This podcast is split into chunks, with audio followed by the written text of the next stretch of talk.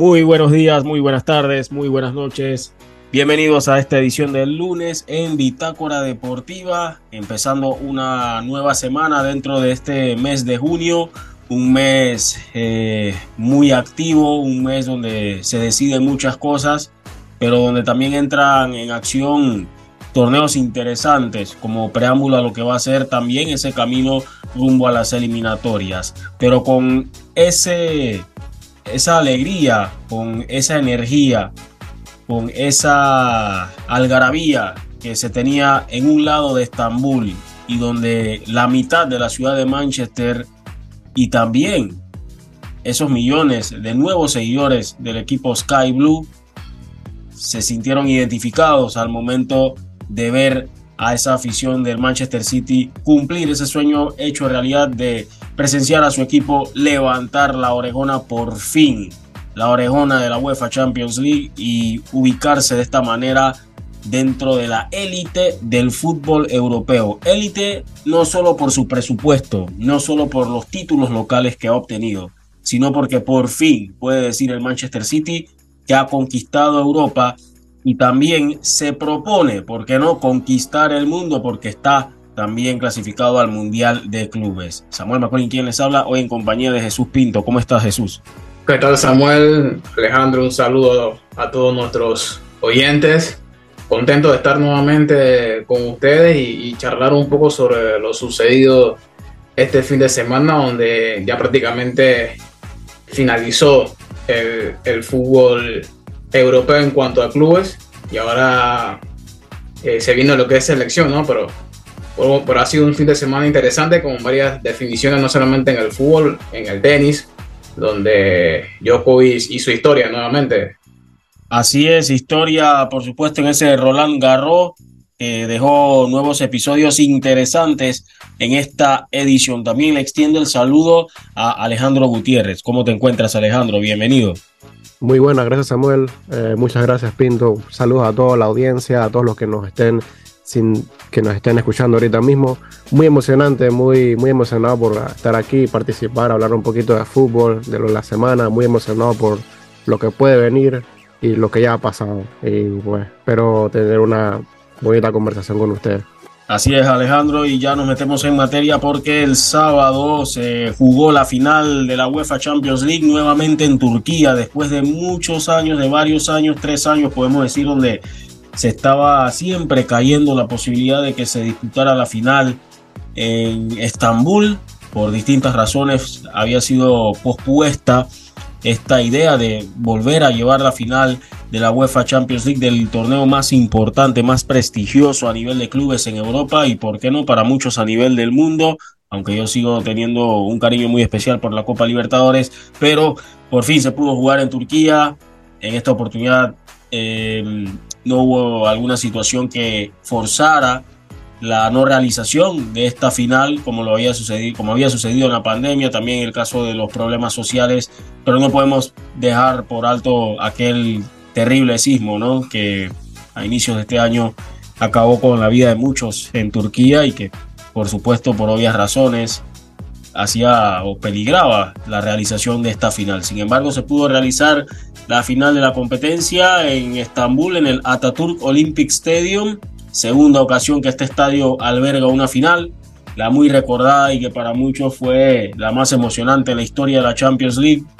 con aquella remontada de Liverpool ante el Milan, pues en esta oportunidad otra vez Ataturk Olympic Stadium fue el escenario para que se proclamara un club inglés. En esta oportunidad, por primera vez, el Manchester City en un partido donde lo obvio que era el claro favoritismo que estaba sobre el Manchester City, dejó de serlo después de que el árbitro pitó, Alejandro.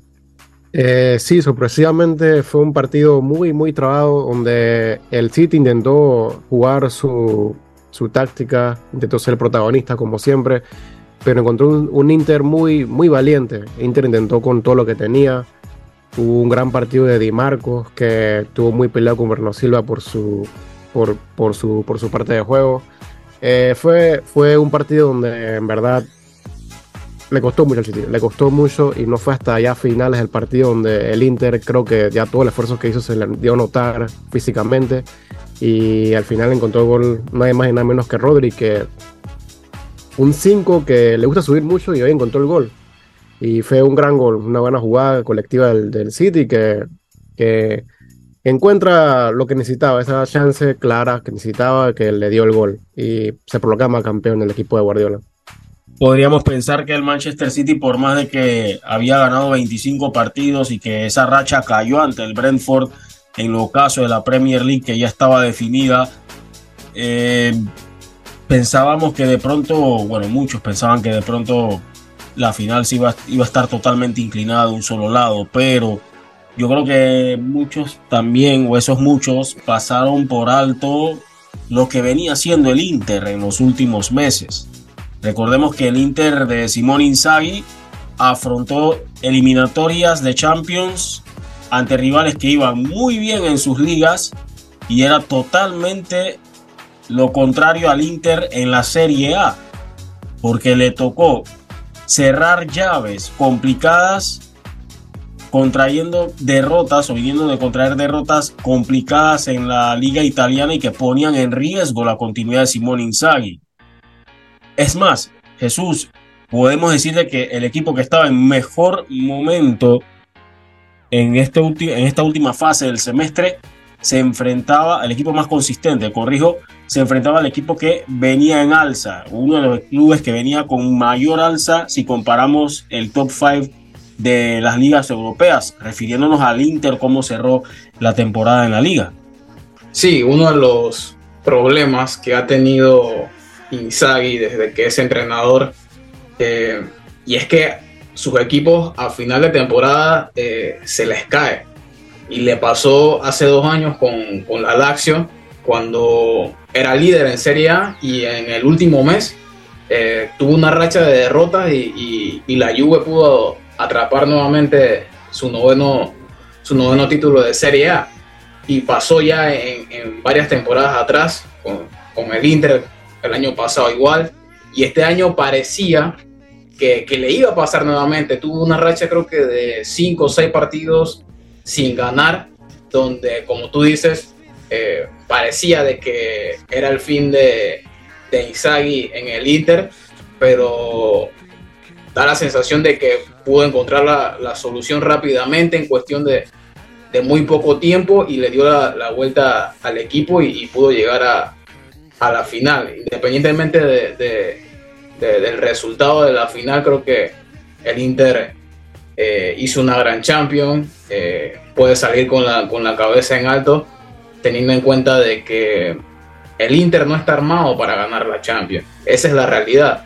Eh, si vemos el partido en cuanto a los cambios, eh, salió De Bruyne, entró Phil Foden, salió Stones y entró Walker, mientras que en el Inter salió Bastoni y entró Velanova, un chico joven que, apenas está empezando su carrera. Entonces creo que, que Isai demostró de que, de que puede seguir en este equipo, de que tiene eh, o puede ser un, entrenador que más adelante puede, puede ganar una Champions y, el proyecto con esta derrota, con esta derrota, esto sonará un poco irónico, pero con esta derrota creo que fortalece más el proyecto de, del Inter.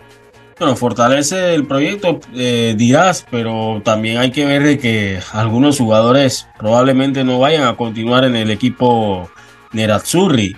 Es muy probable que algunos no vayan a continuar dentro de este equipo y que el Inter vaya a tener que eh, remozar algunas zonas de, su juego, ¿no? Por ahí en el caso de, del frente de ataque, a ver qué sucederá con Edin Checo, qué sucederá también con Romelu Lukaku, Lautaro Martínez, que yo sé que no va a ser nada sencillo ficharlo, mm, eh, creo que al Inter le sería más fácil retenerlo que ficharlo, dependiendo por supuesto de qué, cómo se mueva este mercado, porque estamos hablando de un futbolista que se ha convertido importante para este equipo, no solo ahora, sino por el hecho de que viene siendo el líder prácticamente de este club y que viene de ser también campeón del mundo y viene de tener protagonismo en finales para este equipo del Inter. Lamentablemente no tomó las mejores decisiones en algunos momentos del juego ante el Manchester City y al igual que Romelu Lukaku tuvieron una noche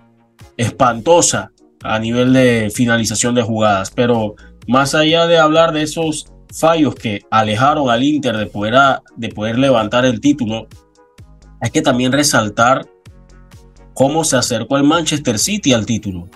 Se acercó al título prácticamente alejado de su, de su juego o alejado del fútbol que nos ha acostumbrado eh, este Manchester City en, este, en esta temporada. Y digo sobre todo esta temporada porque todos hemos ya observado lo que sucede con el Manchester City en su historial en Champions. Y uno ya, por lo que ha visto en el pasado, uno ya huele o presiente dónde es que va a caer el Manchester City. Y esta vez no fue así.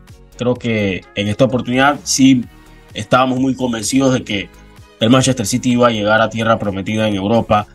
Sin embargo, fue una final donde se acercaron al título prácticamente lejos de su mejor versión, Alejandro. Sí, definitivamente. Creo que Guardiola aprendió sus finales pasadas o los tropiezos pasados con el City. Por ejemplo, recuerdo la final 2021 que fue con una alineación completamente fuera de lo que siempre puso jugar esa temporada. Fue, con, fue sin 9, teniendo a Agüero y Gabriel Jesús en la banca, y fue sin un 5. Rodri esa final contra el Chelsea 2021 no sumó ningún minuto. Y esta final creo que aprendió, fue con lo suyo, fue con los 11, que fue con casi el mismo 11 que jugó contra el Real que jugó casi toda la temporada.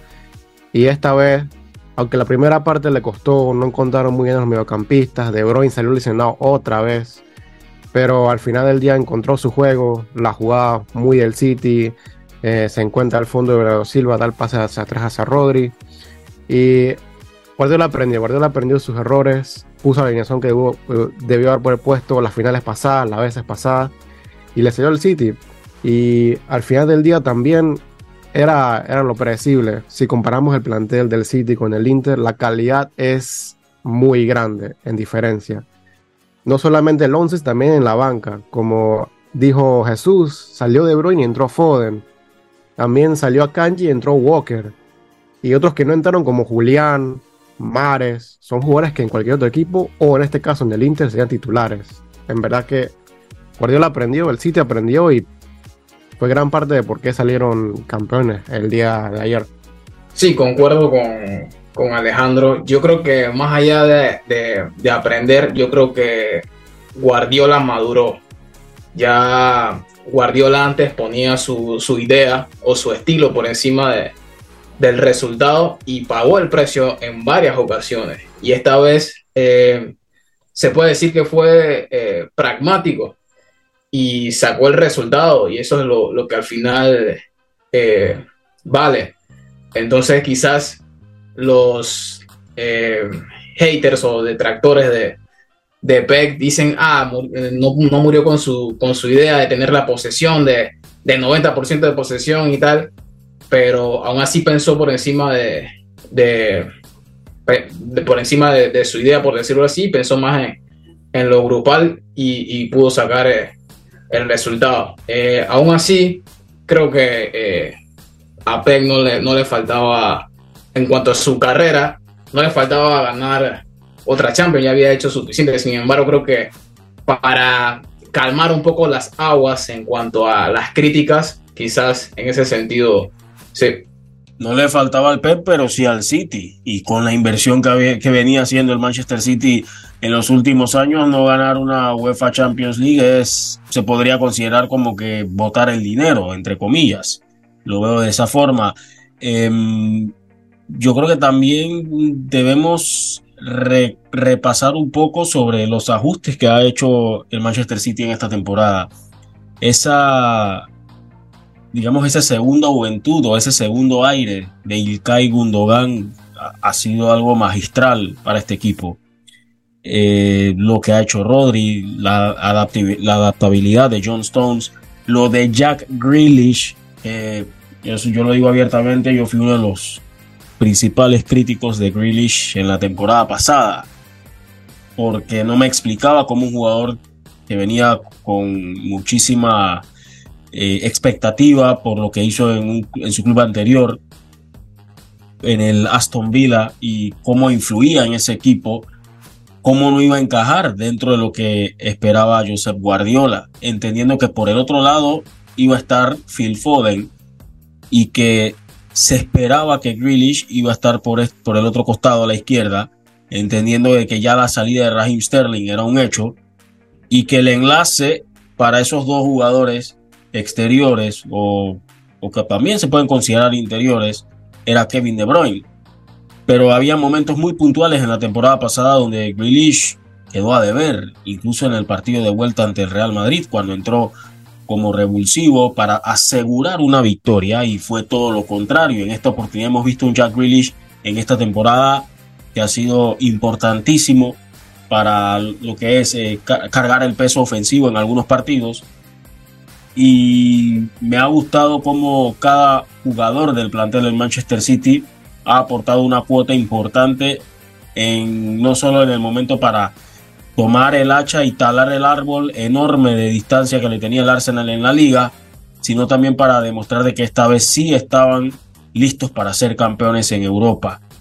Pero sin duda que lo del Ilkay Gundogan, lo de Rodri, e, es algo que, que, no podemos pasar por alto entre los principales ajustes eh, dentro de lo que ha tenido que modificar o reacomodar más que nada el Manchester City dentro de su esquema, sumado por supuesto al fichaje de Erling Haaland, que ha sido algo que le ha caído como anillo al dedo al Manchester City, porque estamos hablando de un equipo que aprendió a no fichar por fichar y no dejarse llevar por ciertas ambiciones de, querer tener sí o sí a los mejores futbolistas del mundo, sino a fichar los, los futbolistas que hacían la diferencia, pero que te convenían al mismo tiempo dentro de tu estilo de juego y eso sin duda pues ha sido importante para este equipo que por fin ve ese sueño concretado. Pero también me atrevo a decir de que la final fue un poquito de, eso de que el fútbol a veces es malo, porque el Inter merecía por lo menos el gol, merecía el empate, pero ya sabemos que el fútbol no es de merecimientos.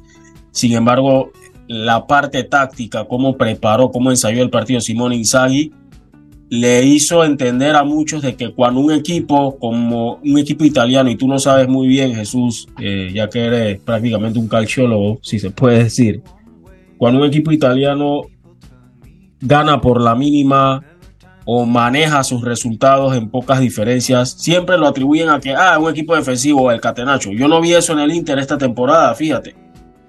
Definitivamente, Samuel, y es algo que vengo luchando desde hace como cuatro o cinco años atrás de que, de que el calcio ya no es catenaccio. Hay, hay equipos como la Fiorentina de Vincenzo Italiano que le gusta tener la pelota. Ya vimos al, al, Napoli de Sarri, al Napoli de, Spalletti, a este Inter de Insight, que equipos que, que no solamente eh, tienen bloques defensivos sólidos, sino que también tienen la pelota, se defienden con la pelota y buscan eh, el arco rival de Servi, de Servi el, entrenador de, del Brighton, otro entrenador que, que, le gusta tener eh, mucho la pelota. Así que yo creo que el calcio ha, ha, evolucionado y no solamente está en, en, eso de que el catenacho y, tal, ya eso para mí es, es pasado. Poco, poco catenacho se ve en, fútbol italianos, quizás algunos equipos de, descenso, pero entrando al Inter, coincido, creo que por ahí eh, quizás la prórroga eh, le valía al Inter o lo merecía, pero la mala suerte también eh, factor y, no tuvo esa suerte de, meterla. tomó malas decisiones, una jugada donde Lautaro queda al frente del arquero y pudo habérselo cedido si no me recuerdo, a Lukaku para tenerlo prácticamente en el arco vacío y, un potencial gol de, de, ponerse arriba en el marcador. Sí. Pero así es el fútbol, las malas decisiones también las pagas cara. La decisión de, Lukaku por ahí de estar eh, eh, estorbando quizás sin querer a Di Marco para, para, empatar el partido, también quizás fue otro factor. Eh, Ederson que estuvo firme debajo de los tres palos, así que de igual manera, eh, el City pudo eh, defenderse bien y sacar el resultado. Creo que por ahí merecido por defenderse bien el City. Claro, no es un pecado tener que defender un resultado, por más de que tengas un equipo que trate muy bien la pelota y que está diseñado para atacar. Como lo decía Alejandro, el Josep Guardiola aprendió, entendió eso y, ahí está. Por fin consiguió lo que tanto quería. Al final lo que se quiere es sacar los resultados. Claro, va a llegar momentos en la temporada donde te enfrentas a un equipo muy bueno y, y tienes que, venir ese, tiene que darse de pronto ese choque de fuerzas, ¿no? De, qué equipo, qué estilo impera sobre el otro. Y ya le tocó hacerlo sobre el Real Madrid y en esta oportunidad había que hacer lo necesario, lo suficiente que le permitiera ganar esta final.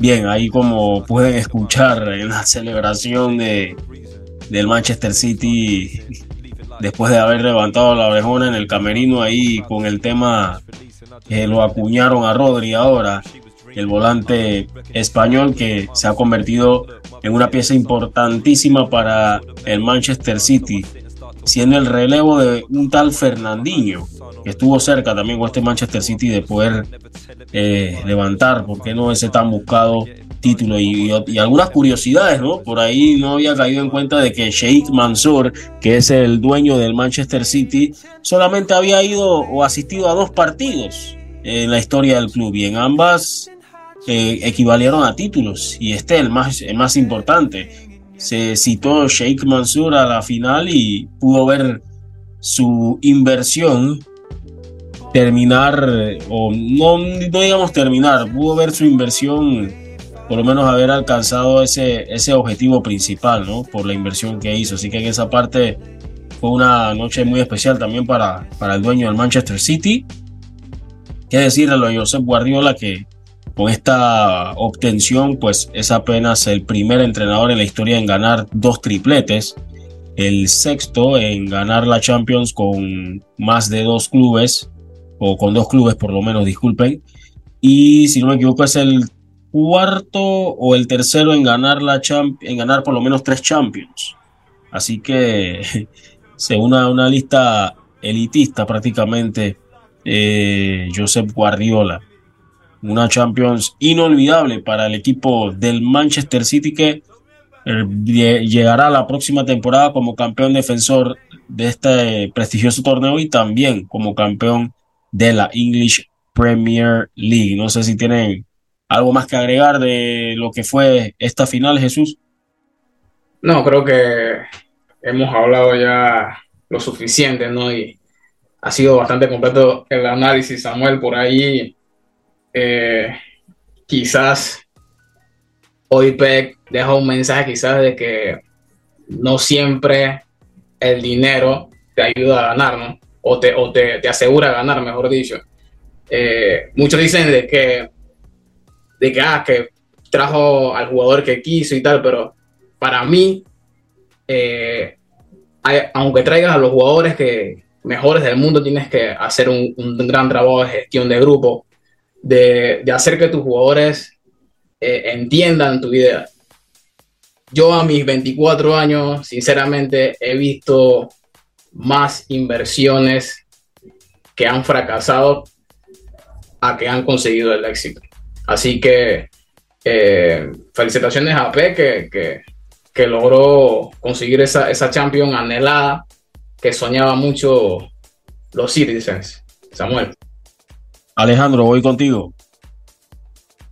Sí, en verdad, como dijo Jesús, felicitaciones a Pep y al City, porque al final era algo que los dos buscaban ya por un buen rato, una Champions más o la Champions para, para la primera Champions en su historia. Y pues como también quiero añadir que ustedes dijeron que tuvo un poquito de suerte Guardiola, un poquito de suerte el City, yo creo que también eso era lo que le, le faltaba al Pep, un poquito de suerte, porque a veces necesita suerte para ganar trofeos, títulos, y hoy lo tuvo, hoy lo tuvo, eh, lo tuvo en la final y creo que nada, felicitaciones y que pues puedan venir más títulos o más champions para el City. Ahí está el cierre de Alejandro, que sin duda, pues a algunos por ahí no le causará mucha gracia eso de que vengan más títulos para el City, para algunos, para algunos. Yo sé que obviamente muchos de los que escuchan tienen afinidad muy fuerte con algunos clubes en la English Premier League. Entre ellos, dos que, bueno, por ahí regresan después de muchos años a la Champions, caso del Arsenal y del Newcastle United, por ahí quieren tocar la puerta del protagonismo, pero no va a ser nada fácil porque este proyecto Manchester City pinta ser bastante, bastante difícil, difícil de remover del camino. Ya superaron aquello de que no se le daba o no tenían el pedigrí para poder colarse frente o dentro de la élite europea. Bien, vamos con unos importantes mensajes de los amigos del Metro de Panamá y regresamos para seguir hablando de fútbol, pero esta vez del ámbito local. Hoy sonrío porque mañana tendré más tiempo para mí. Tendremos más tiempo para el desayuno. Pasaremos más tiempo juntos. La línea 3 del Metro de Panamá crece hoy para darnos claridad a ese futuro tan próximo. Trabajando con expertos y tecnología única en la región, sirviendo a comunidades desde Albrook hasta Ciudad del Futuro y elevando el nombre de Panamá. Sonríe, tienes la claridad de ver el futuro cada vez más cerca. Metro de Panamá, elevando tu tren de vida. Panamá sigue creciendo. La selección nacional de Panamá tenía su primer partido internacional en tierras interioranas, aunque bueno, no sé si rebobinando un poquito el cassette, yo creo que en Chiriquí, en el antiguo estadio San Cristóbal, una selección nacional de Panamá tuvo un partido recuerdo, pero creo que fue una sub-20 hace mucho tiempo.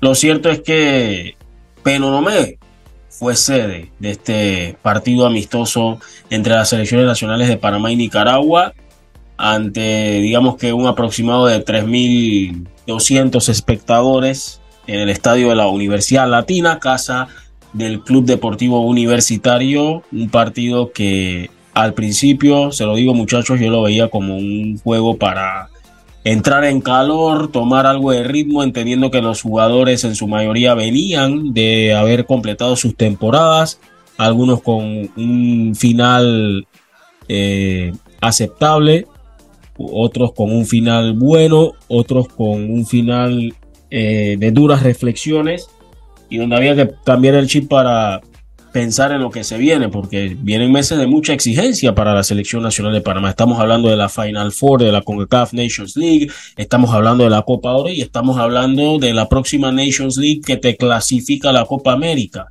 Pero había que ir engrasando un poco eh, las, las, el, el engranaje, bueno, la, la maquinaria colectiva de Thomas Christiansen pero se ganó, sin embargo, deja satisfecho a la gente la selección por el resultado, pero no así por el juego. Un 3 a 2 que para mí genera algunas preocupaciones. Yo sé que los propios jugadores no se sentirán satisfechos con esto. Y no es por desmeritar al rival, pero creo que era bastante evidente que algo no funcionó en la selección nacional en la primera parte con los jugadores que tenían en cancha y jugadores que deberían haber demostrado colectivamente un poco más. No sé si de pronto el deseo de querer tomar ventaja muy temprano o antes que el rival, eso bloqueó al equipo en cuanto a la fluidez del juego que no vimos y esa capacidad para poner a trabajar mucho más a tu rival en defensa. Vimos a una selección muy imprecisa y que te deja ese sinsabor de que se saca el partido gracias a algunos otros elementos que ya sabemos que están consolidados en la selección. Jesús. A ver, yo puedo entender la preocupación teniendo en cuenta de que viene o que el próximo rival es Canadá.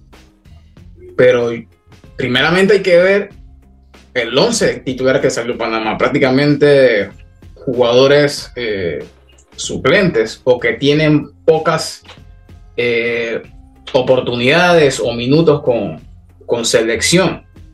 Así que además de que se jugó con, con línea de cuatro, un sistema que quizás para, para Thomas no es eh, tan habitual. eh, usarlo para él. Pero un primer tiempo que Panamá honestamente no se, no se encontró. Y creo que fue por eso mismo de que jugadores que no son titulares, como ya mencioné, eh, que tienen pocos minutos, eh, están poco acostumbrados a jugar con, con, algunos compañeros. Creo que ese, esa fue la, la, situación de que el equipo no haya jugado bien en el primer tiempo. También creo que en el primer gol eh, pesó un poco la inactividad de, de, de Manotas de Mejía y también un poco de Davis, teniendo en cuenta de que eh, en, en, el DAC no venía sumando muchos minutos como en comparación de, de años anteriores. Eh, aún así, Panamá eh, sacó la casta, le tocaron el orgullo y, y, y, pudo reaccionar, que es lo importante, no, no es que eh, no hizo nada en el segundo tiempo, al contrario, eh, reaccionó y pudo darle vuelta al partido. También resaltar un poco, bueno, quizás es un amistoso, pero el tema mental de, de ir por el partido y, no rendirse también es importante. Así que yo creo que veremos otro equipo contra Canadá eh, el 11 titular contra el equipo canadiense y, y quizás eh, veremos otra versión de esta selección. Samuel. Yo difiero un poquito contigo en el aspecto de, colocar el poco entendimiento, el poco tiempo de juego entre ellos como grupo o los pocos partidos que han tenido, sobre todo este cuadro titular eh, con la selección nacional. Digo esto porque son jugadores que vienen, en varios de ellos, desde el proceso de la eliminatoria pasada, o sea que están familiarizados con la idea o la base de la idea del estilo de juego de Thomas Christiansen. A lo que sí puedo, pude notar es que no hubo química, eh, creo que eso todo el mundo lo vio, no hubo química, por momentos veíamos a un Tomás Rodríguez que intentaba desmarcarse, pero quien eh, picaba el espacio, quién se desmarcaba, quién se generaba ese camino, ese espacio para recibir una vez él ganaba en línea de fondo. Fueron muchos desaciertos por parte eh, de Panamá, pero yo pienso que ahí en cancha estaban varios de los mejores jugadores que son opción o primera opción para reemplazar a los que en teoría están consolidados y que nada más hayan hecho un remate a puerta en esa primera parte que fue el cabezazo de Alfredo Stephens claro que te debe generar una preocupación, porque no quiero pensar que de pronto subestimaron un poco al rival. Sin embargo, yo aplaudo mucho lo que estoy viendo en Nicaragua, que al igual que lo que noté en El Salvador en, la, en, la, en las eliminatorias pasadas, estamos viendo que poco a poco las selecciones centroamericanas han dado varios pasos importantes a nivel táctico ya no son rivales tan fáciles de derrotar, en el sentido de que en 30 minutos ya yo puedo pensar que tengo el partido asegurado o amarrado.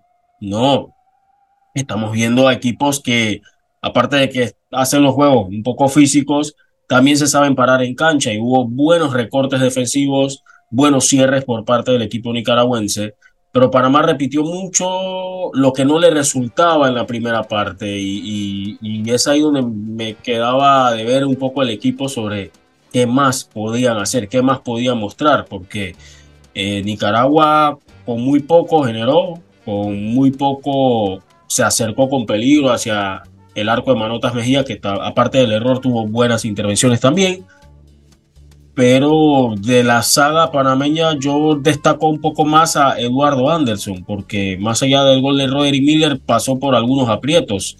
Eh, Alejandro, sobre esta, este, esta primera etapa, este primer tiempo de Panamá, ¿qué consideras de pronto, qué detectaste que de pronto al equipo le hizo falta que nos haya dejado ese sinsabor?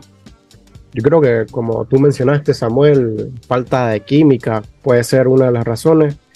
Un cuadro titular muy diferente al que han usado en las eliminatorias que usaron en el último partido de la Nations League contra Costa Rica.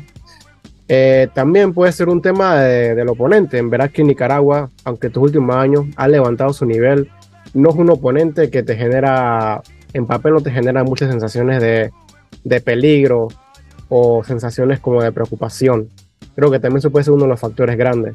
pero creo que principalmente es el cuadro que puso Panamá, un cuadro de jugadores que no juegan mucho normalmente en la selección y también por el esquema de juego que juega Christensen. El esquema de juego de Christensen es muy de posesión, de conocerse a cada uno, los automatismos y creo que ah, es algo que faltaba en Panamá ayer. Por ende, creo el flojo primer tiempo y el resultado en contra que tenían ya. Precisamente vamos a escuchar palabras de Thomas Christiansen, que después de tomarse muchos selfies con los aficionados en Peronomé, estas fueron sus conclusiones antes del viaje a Las Vegas que tuvo la selección nacional ayer domingo. Esto fue lo que dijo Thomas Christiansen luego del partido. Sí, hemos recibido un gol Nicaragua que, era el, más bajito. Eh, ahí tenemos que estar mucho más contundentes, mucho más fuertes. Puedo entender que por la altura que tenemos nosotros en el equipo y lo que no tienen ellos, pues hemos metido los tres goles casi de, esa manera, pero recibirla como la, hemos recibido, pues eh, duele. Bueno, la verdad es que no, no es el partido que, nosotros queríamos. Eh, llegamos tarde en, muchas situaciones, tuvimos una presión alta, eh, las líneas estaban lejos, no teníamos la, frescura o, esa intensidad en, la presión y eso hizo que llegábamos tarde a, a muchas situaciones y, y dio pues, a, Nicaragua un, muy buen juego, con mucha movilidad. Eh, me, sorprendió el equipo, pero nosotros, esto es un aviso, es un aviso de que contra cualquier equipo tienes que estar al 100%, si no, eh, lo complica. Bueno, yo creo que hicieron un, muy buen partido, eh, tan bueno que, nosotros estuvimos corriendo detrás.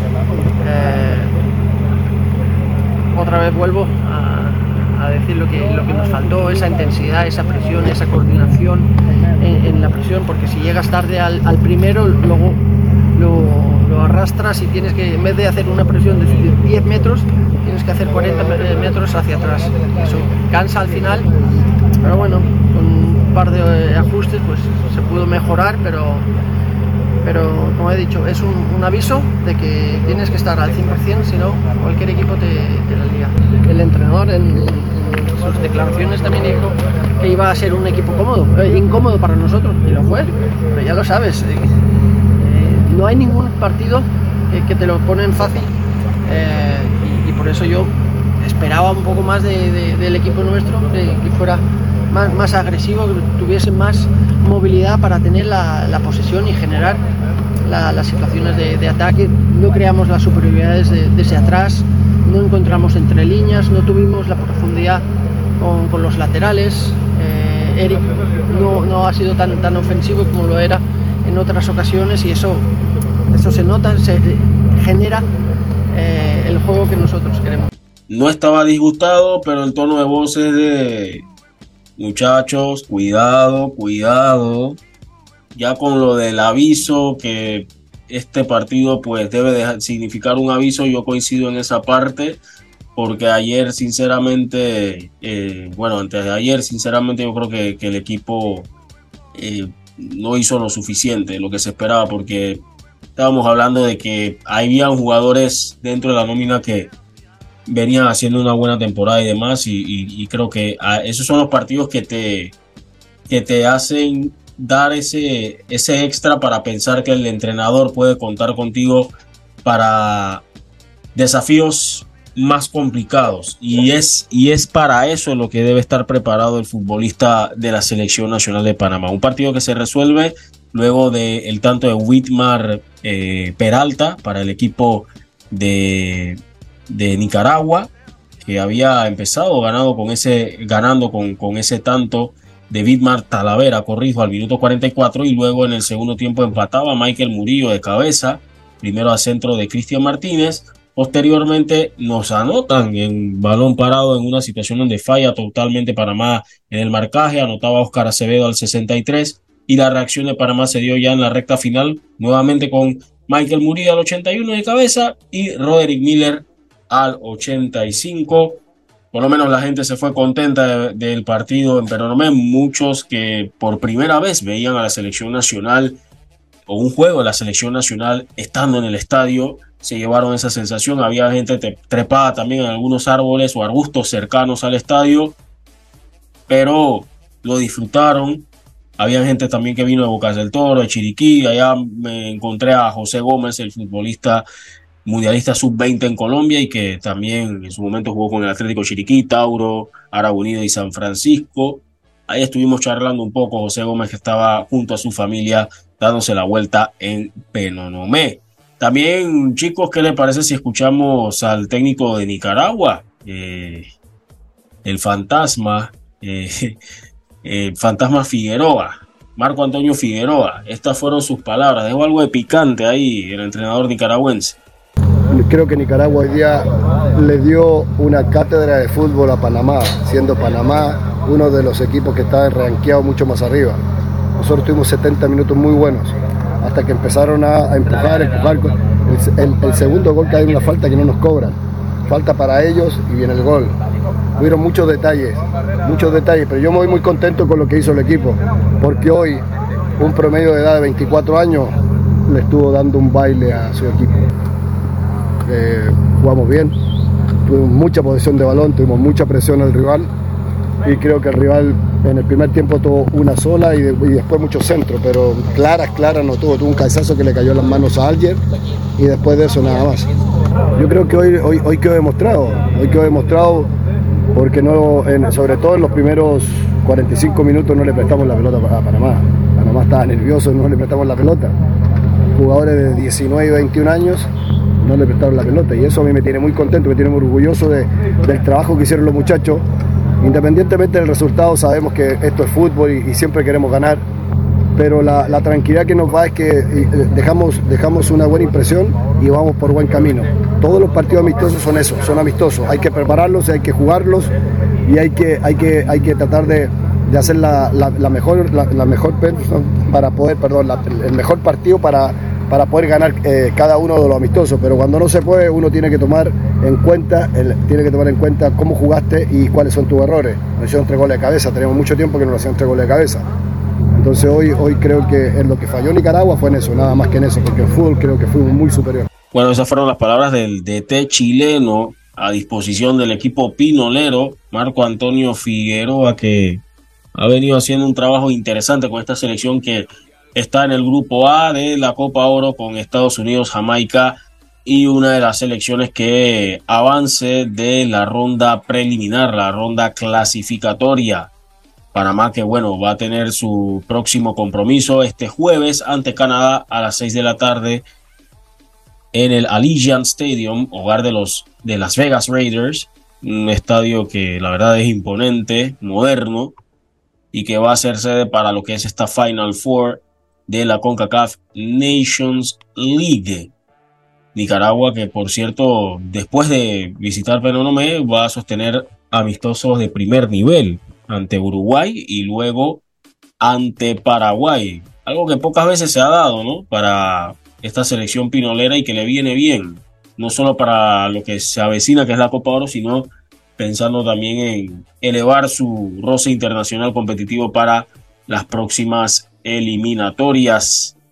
¿Les preocupa lo que mostró Luis Manotas Mejía? ¿Creen que sería conveniente mantener la confianza en Mejía en el arco para, para el próximo partido? La pregunta no lleva mala intención, sino un tono entendible de preocupación, entendiendo que viene de una larga lesión y una larga para. Jesús. A ver, em, yo creo que no. Yo creo que Cuti Mosquera está, está viviendo un mejor momento. Eh, el que lo, nosotros lo seguimos en, el fútbol venezolano, principalmente en Libertadores, y ha tenido partidos muy destacables donde ha evitado eh, goleadas del Monadas y también ha rescatado eh, puntos importantes. Pasó en el primer partido de Libertadores contra Boca Juniors, donde Cuti, Mosquera, salvó dos o tres ocasiones que evitó eh, la derrota del equipo de Monaga. Así que creo que Cuti debería eh, ser titular, por lo menos en, en, el Final Four y en una potencial final y también creo que quizás en la fase de grupo de Copa Oro quizás por ahí rotarían. Era lo, es lo que, lo que yo haría, pero, pero en lo que es Final Four creo que Cuti Mosquera debe ser titular por el momento que está viviendo, compañeros. ¿Coincides con esa conclusión, Alejandro? Bueno, es cierto que Mosquera ha tenido un buen nivel últimamente, pero es verdad que Mejía es el titular de Panamá ya por unos buenos años. Eh, y siempre en los momentos duros de Panamá ha estado ahí. Yo creo que hay que darle la confianza. Lo que yo aprendí los atletas, eh, los futbolistas, basquetbolistas, los que juegan deportes, los profesionales, eh, es que ellos tienen memoria corta. Un error que les pasa, les puede afectar en el momento, pero el siguiente partido ya ellos se olvidan de eso. Y creo que ahí la confianza en Manotas tuvo un error ayer, un error muy garrafal para un arquero. Pero hay que darle la confianza, hay que darle la confianza. Ha estado a titular por un buen tiempo y yo creo que no va a cambiar de aquí al partido al partido que va a tener contra Canadá en unos días. Eh, creo que hay que darle, como dije, esa, esa confianza que siempre le hemos dado. Repasando rápidamente la nómina que presentará Panamá para el Final Four. Como porteros tienen a Luis Mejía, Orlando Mosquera, César Zamudio, que viene bien también César Zamudio, incluso vio minutos los últimos 30 ante Nicaragua.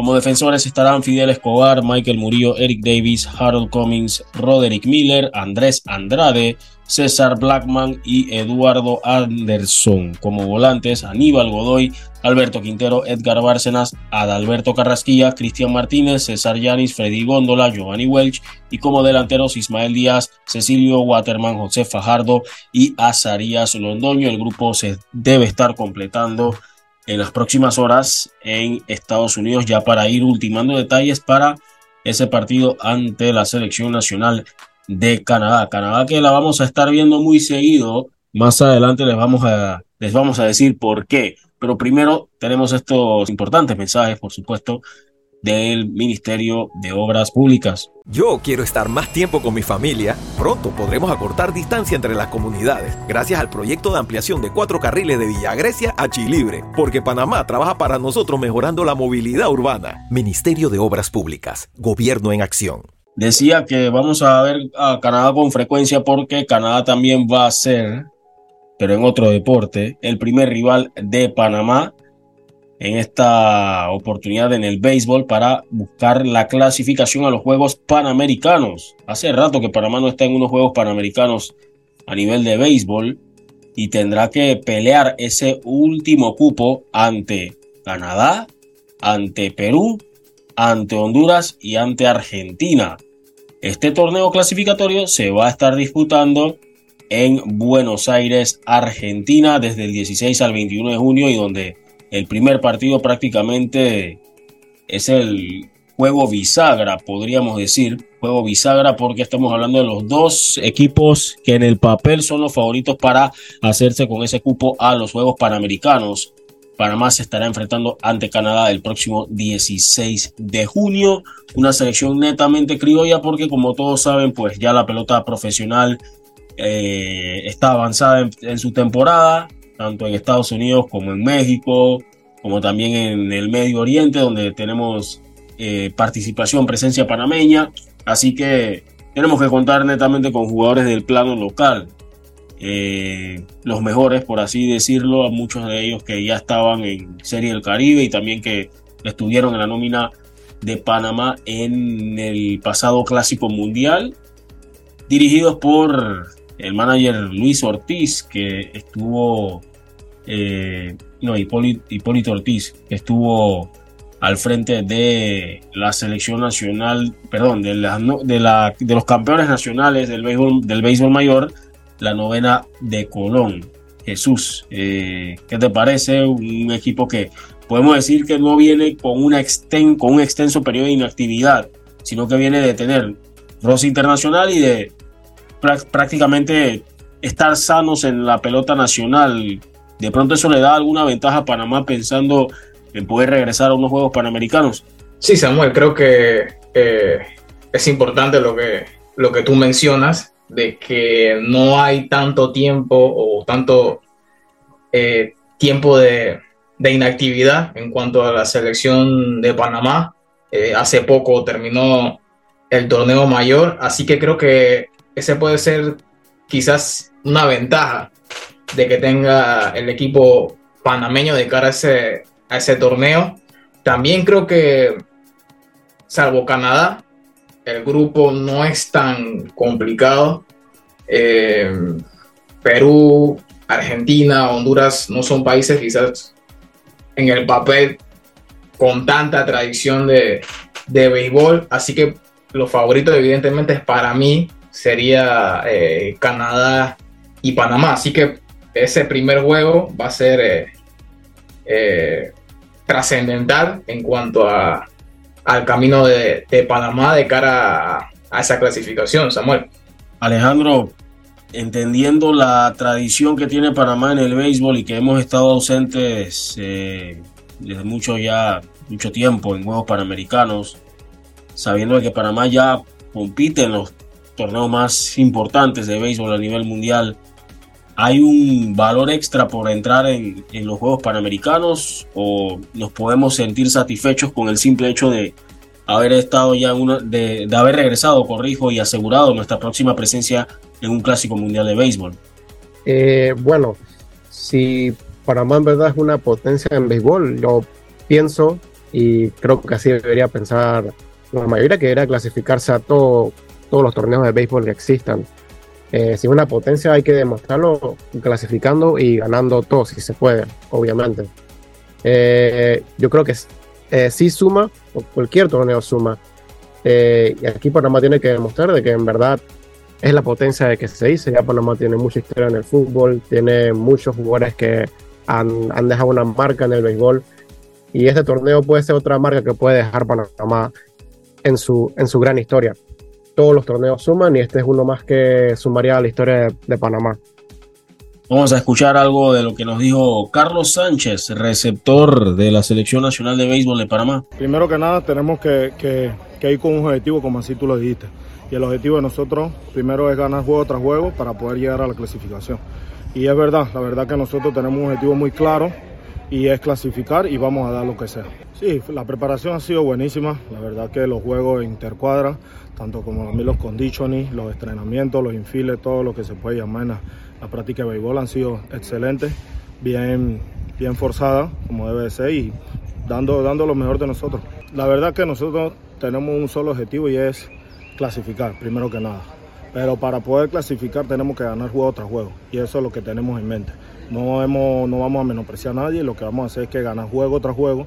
Creo que todos los juegos van a ser importantes, no hay que menospreciar a nadie y la verdad que vamos a, ahí para ir a ganar juego tras juego y hacer la jugada como es. Bueno, el verdad el equipo está bien, bien unido, bien unido, está bien balanceado también con muchachos jóvenes, muchachos con experiencia y la verdad que eh, nosotros los, veteranos, los, que estamos más con más experiencia, vamos a seguir enseñándole a los muchachos a tratar de, de aportar ese granito de arena y también aprender de ellos porque nunca se deja aprender. La verdad que tenemos un buen cuerpo de picheo, eso es lo primordial de nosotros, tenemos un cuerpo de picheo y bueno, segundo tenemos el bateo, estamos poniéndonos en marcha, creo que ya estamos a la a la, a la hora que se debe hacer el, que suene la campana y vamos a dar lo mejor de nosotros. Tenemos más que hablar sobre otras selecciones nacionales, eh, juveniles más que nada, pero antes hay un importante mensaje que queremos compartirles por parte del Ministerio de Obras Públicas.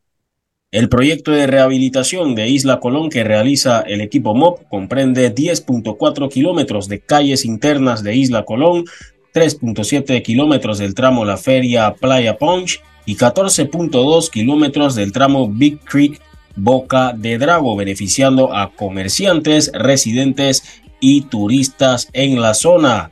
Además, estas mejoras Estarán también incluyendo calles y accesos, ciclovías, aceras y ampliación de la calzada, soterramiento de utilidades eléctricas y de telecomunicaciones, drenaje pluvial y también estacionamientos. Todo eso a cargo del equipo MOP.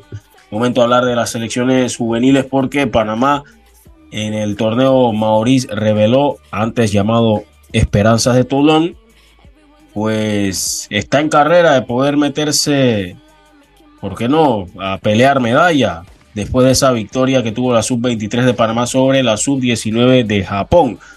Un partido que se le estaba complicando muchísimo a los de Jorge de Valdés, pero era un partido parejo, por lo que se estaba viendo.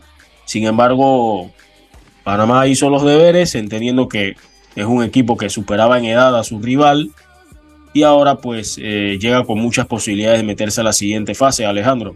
Sí, eh, fue un partido muy complicado para Panamá, como mencionaste, Samuel.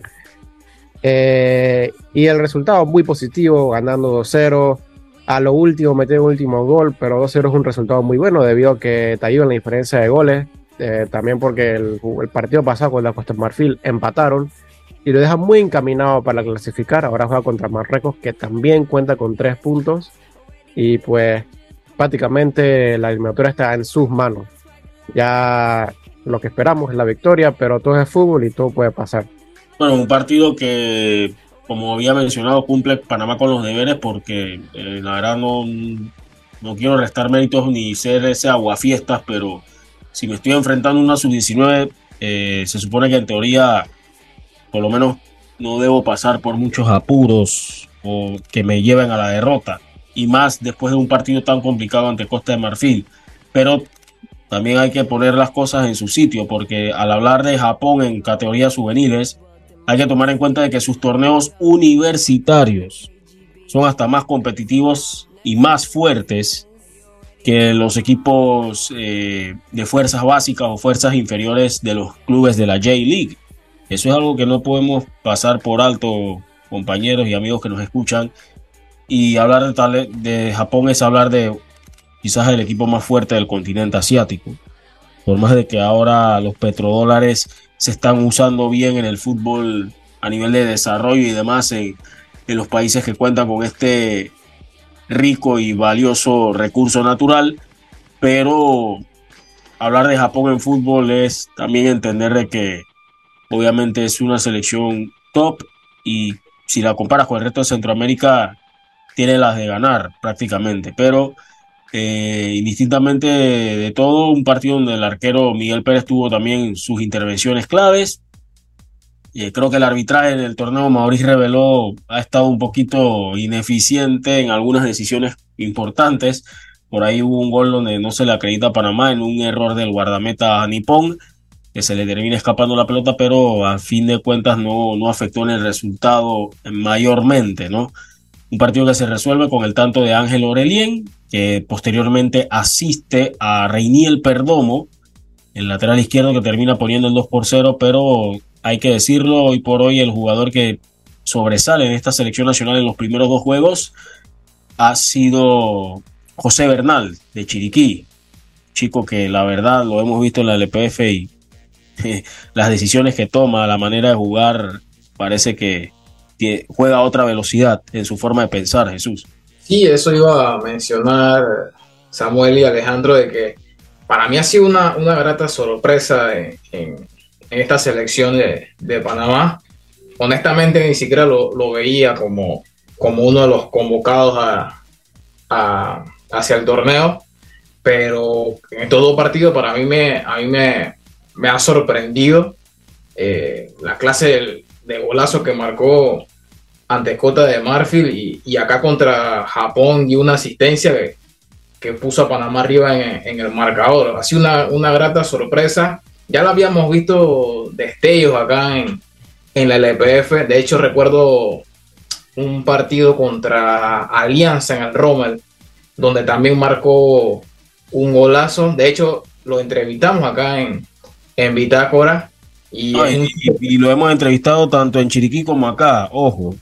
Sí, y es un, es un chico que, tiene mucho talento y esperemos que, que, siga explotando eso, ¿no? También con, los demás jugadores. Eh, creo que eh, hay mucho talento en cuanto a, la, a las selecciones nacionales. Más adelante hablaremos de la, de la selección femenina su-16, su-16, donde también sacó un muy buen resultado, compañeros.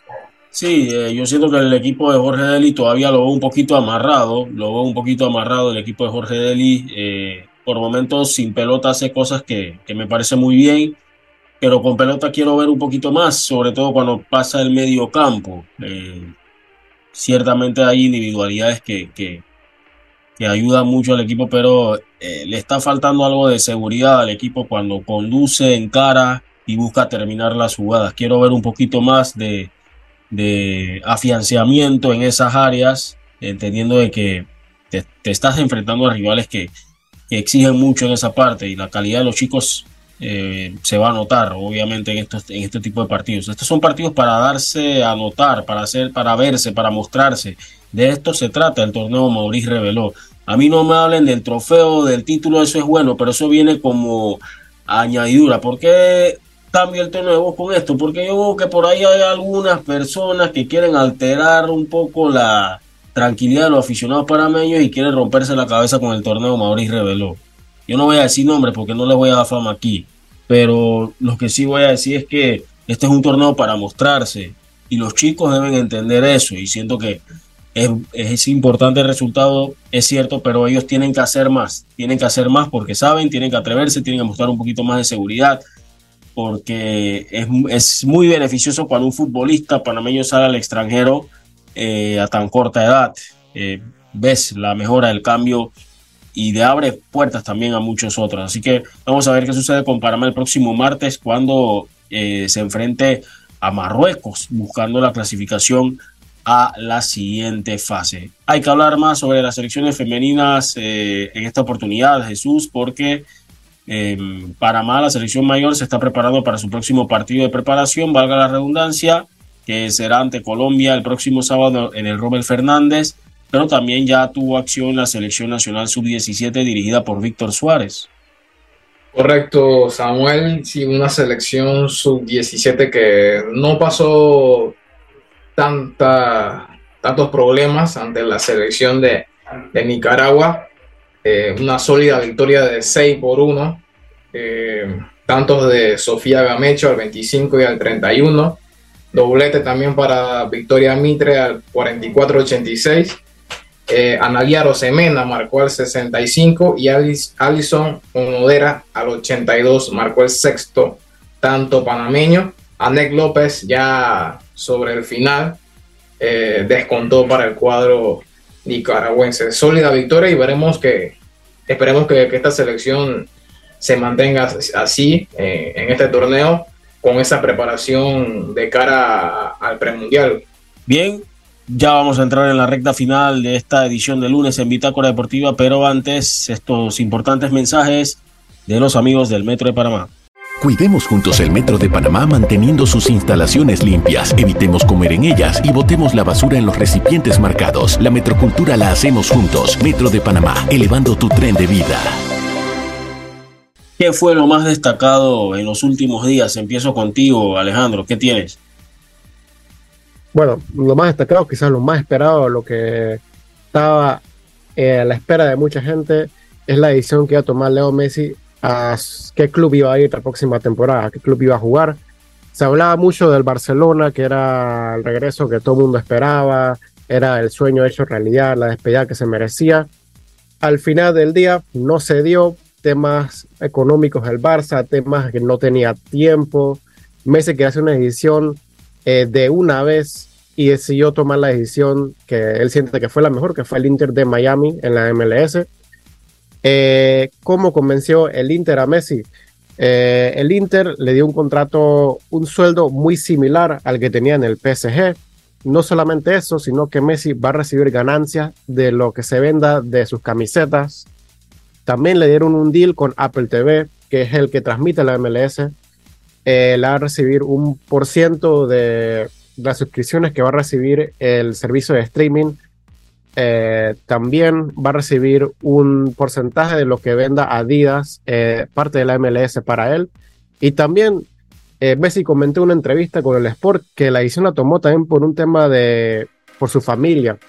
Y que cuando se mudaron a París, cuando se fue al Paris Saint Germain, la mudanza, que fue a todo último minuto, sus hijos, fue todo un lío para ellos, no se sintieron cómodos.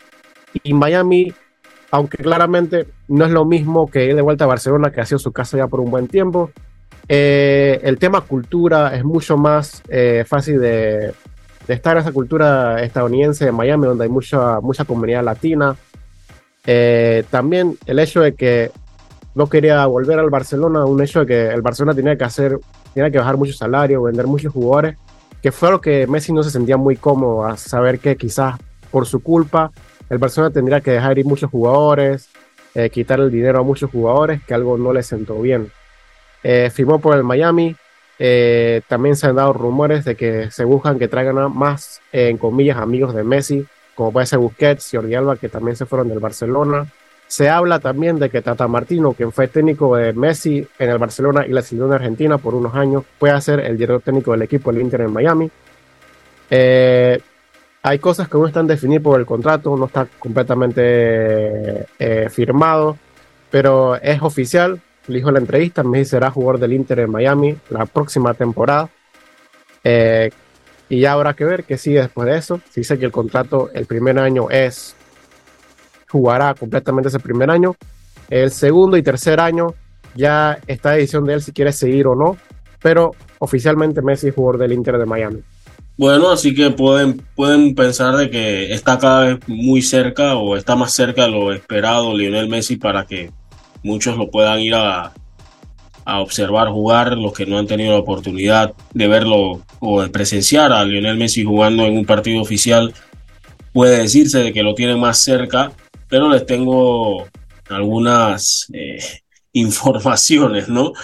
Resulta ser que la boletería de los partidos, tanto de local como de visitante del Inter de Miami, se encuentran agotadas. Así que el fenómeno Messi eh, ha surtido efecto desde el primer minuto de que se hizo oficial este anuncio y sin duda que, cuidado, esto puede marcar también un antes y un después en, esa progresión que ya hemos visto de la MLS, cada vez más competitiva y cada vez rozándose no solo con talento que parecía inalcanzable, sino rozándose también con la élite del fútbol. No perdamos de vista que ya el Seattle Sounders llegó a una Copa Mundial de Clubes y con esta ampliación de, del Mundial de Clubes, cuidado, ¿eh?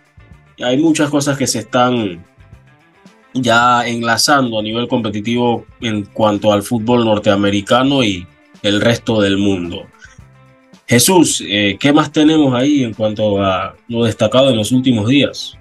Sí, un, en cuanto al, al tenis, eh, Novak Djokovic sigue ampliando su legado eh, y es que el día de ayer venció en tres sets 7 a 6 6-3 y 7-5 al noruego Casper Ruud para así coronarse por tercera vez en su carrera, en su carrera campeón de, Roland Garros, un Djokovic que, que sigue batiendo récords eh, en su ya exitosa carrera.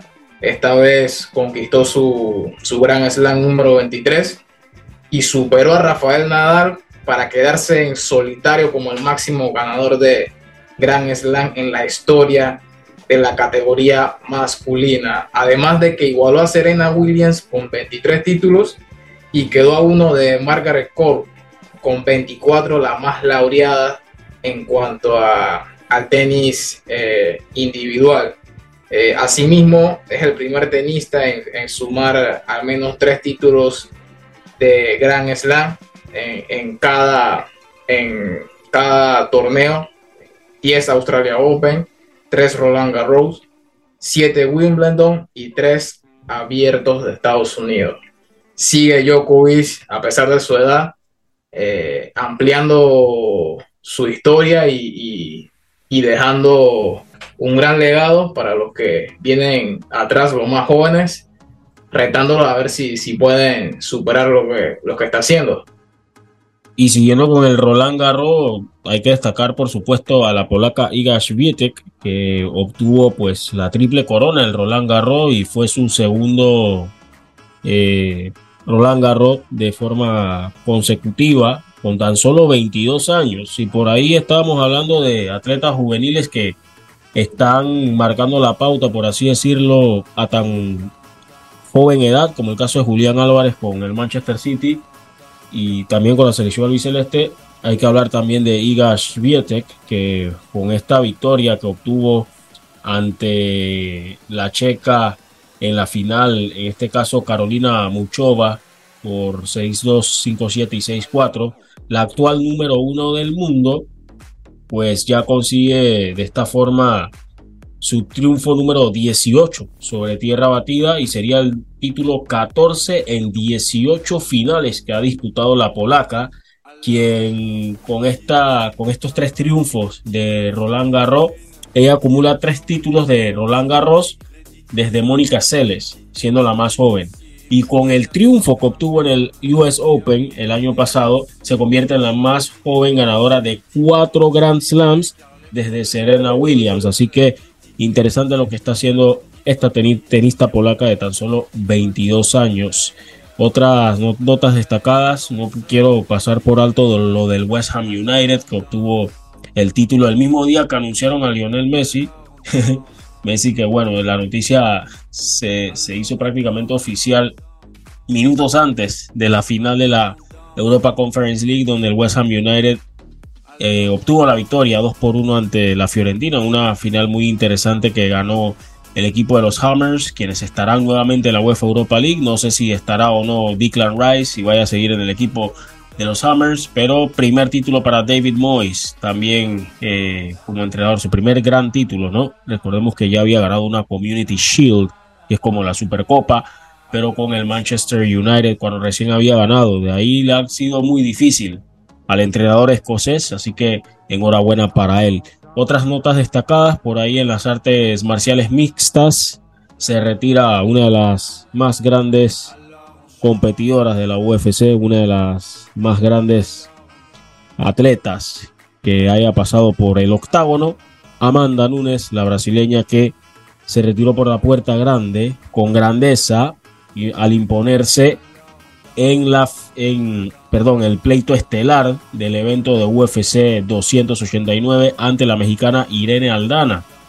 Este pleito no era el que se tenía previsto porque anteriormente iba a, completar la trilogía Amanda Nunes ante Juliana Peña, de Juliana Peña, pero no pudo darse este, este combate porque Juliana Peña, pues lamentablemente se sufrió una rotura de costillas y tuvo que retirarse, así que estaba sobre el tapete la posibilidad de combatir ante Irene Aldana y dominó en los cinco asaltos Amanda Nunes, que se retira como campeona en dos divisiones. Así que en una tremenda carrera, yo creo que si hablamos de artes marciales mixtas o de la UFC, Amanda Nunes tiene que ser por lo menos uno de los cinco nombres que se le debe venir en la cabeza a cualquiera y me atrevo a decir quizás que hasta por encima de Ronda Rousey en el caso de la categoría o la rama femenina. La peleadora brasileña se retira con, a sus 35 años como campeona de peso pluma y el peso gallo, siendo la cuarta competidora en haber sido campeona simultánea en dos divisiones y con la mayor cantidad de peleas de campeonato a nivel femenino en la UFC con un total de 11. Sin duda que ha dejado un legado esta gran, gran competidora en la UFC. Eso en cuanto a algunas notas ahí sueltas, destacadas. Sé que hay movimientos también con relación a panameños en el extranjero, ahora que terminaron temporadas. Eh, Jesús. El día de ayer se confirmó la marcha de Andrés Andrade del equipo de la Arminia Bielefeld. Eh, un Andrade que en cuanto a lo grupal tuvo un año eh, lamentable por el descenso de, de Armilla Bielefeld hacia tercera división. Desastroso lo que hizo el equipo alemán esta temporada, que viniendo de, primera división, en teoría era uno de los candidatos a, a, ascender, pero fue todo lo contrario. El equipo fue un desastre y y jugará la tercera división esta próxima temporada. Y un Andrade que honestamente no debería eh, haber seguido en este equipo por ese, ese descenso y, ahora toca buscar un nuevo equipo y ojalá sea en, una liga importante, ¿no? En primera división eh, o bueno, quizás otra vez segunda división, pero creo que Andrés Andrade es un jugador para, para jugar en, primera eh, y demostrar como lo ha hecho en,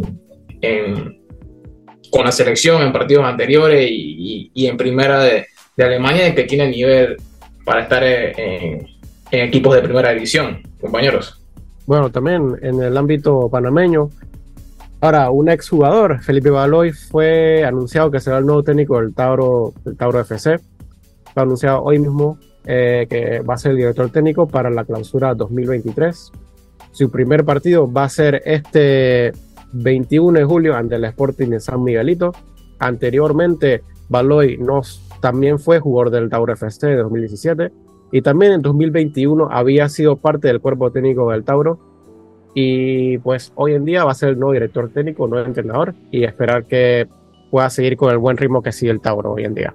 Y sumado a, las despedidas o a las salidas, eh, también lo de César Blackman, ¿no? que había anunciado que ya no seguiría con el equipo del DAC, algo que sorprendió a muchos eh, de que no continúe César Blackman en el equipo eslovaco y más entendiendo la salida que, que tuvo Eric Davis después de ocho años memorables con este equipo y donde me duele decir lo que es una lástima que en esos ocho años por lo menos no pudo levantar un título. Eric Davis y el DAC lo merecía esta, este lindo vínculo entre el panameño y el DAC y, y lo que representó más que nada ese periodo, ¿no? Muy, muy respetado Eric Davis. Así que bueno, Blackman no seguirá en el equipo. A ver qué otro panameño de pronto llega a estar en el DAC y que tenga una estadía memorable como lo fue la de Eric Davis. Así que ya veremos qué sucede ¿no? en, esa oportunidad. Bueno chicos, para finalizar brevemente, información de la Liga de Fútbol Femenino, Tauri Sporting se medirán en la gran final Jesús el próximo martes. Eh, bueno, por temas del calendario, disponibilidad de jugadoras para la Copa del Mundo Femenina y por lo tardío que empezó también la temporada de la LFF, pues se tuvo que modificar un poquito el calendario, ¿no? Para poder acabar el torneo antes de la Copa del Mundo. Así es, compañeros, un Tauro que se metió nuevamente en otra final de LFF en busca de, esa cuarta estrella. Sería la, la cuarta estrella o campeonato consecutivo para Tauro, un Tauro que ha jugado las últimas seis finales y, ha ganado tres. Impresionante la gestión del, club taurino con, este equipo femenino. Y bueno, tendrá que enfrentarse al Sporting de San Miguelito en los Andes eh, el día de mañana a las 6 de la tarde. Así que esperemos que, la gente vaya a apoyar el fútbol femenino y que las chicas den un buen espectáculo. Va a ser una final interesante, aunque Tauro ya le tiene la medida Sporting. Eh, no sé, no creo que juegue Linet Cedeño, complicado.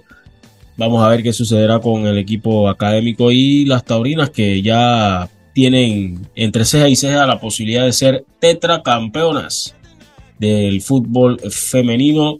También darle la mención honorífica a los equipos chiricanos, ¿no? Las Rayadas del Mario Méndez y el Deportivo Chiriquique hicieron un trabajo nuevamente destacado, así que yo no creo que estamos lejos de ver a un equipo chiricano, ¿por qué no? Levantar el título o tener presencia importante en finales. Vamos a ver qué sucede en las próximas ediciones de la LFF. Por ahí ascenso en Italia con el Cagliari, Claudio Ranieri que sigue demostrando que pasan los años pero sabe cómo poner las cosas en su lugar. Lo hizo nuevamente con el Cagliari, Jesús.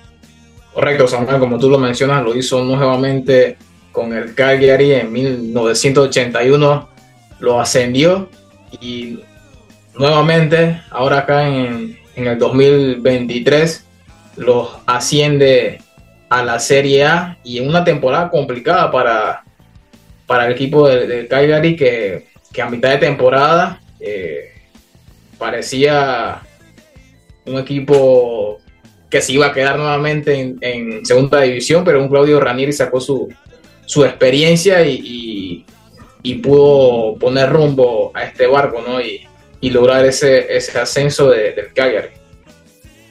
Bien, y ya para finalizar, no sé si tiene algo más que agregar en esta edición, Alejandro. Bueno, eh, también el Mundial Sub-20. Ayer Uruguay se proclamó campeón del, Mundial que fue organizado en Argentina. Eh, ganó 1 a 0 a Italia, quien venía de derrotar a Corea, Corea del Sur, quien Corea del Sur derrotó a Nigeria, quien derrotó a la anfitriona, que la favorita que era Argentina, y Uruguay, que venía de derrotar a Israel, que fue la que le ganó a Brasil, que es la máxima ganadora de esta competencia. Y bueno, los uruguayos consiguen un título más a su vitrina, es el Mundial Sub-20, algo que no tenían antes. Y buena hora para todos los uruguayos que nos estén sintonizando, sintonizando y que puedan disfrutar del título. El equipo dirigido por Marcelo Broly, que obtuvo esta gran, gran, gran eh, distinción para el equipo Charrúa. Luciano Rodríguez, que anotó el único tanto en este encuentro, en este mundial que se hizo, digamos, de manera emergente, ¿no? En Argentina, después de todo lo acontecido con Indonesia, que no comulgaba con la presencia de Israel para, en su sede para esa Copa del Mundo y vean el mundial que se tiró a Israel, ¿no? Eliminando nada más y nada menos que a Brasil y con qué partidazo en su momento. Así que una Copa del Mundo que se mantiene en el continente americano y ahora del lado charrúa. Enhorabuena por los charrúas. Bien, muchachos, creo que ya de esta forma hemos llegado al final de esta edición de hoy en Bitácora Deportiva.